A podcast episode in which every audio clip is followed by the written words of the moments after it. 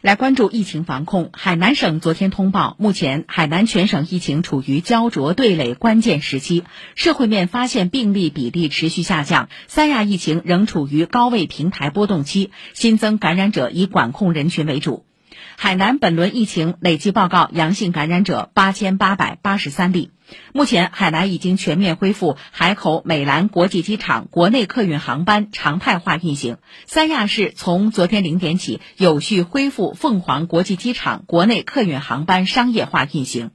昨天，上海市第二批支援海南医疗队五百多人奔赴海南。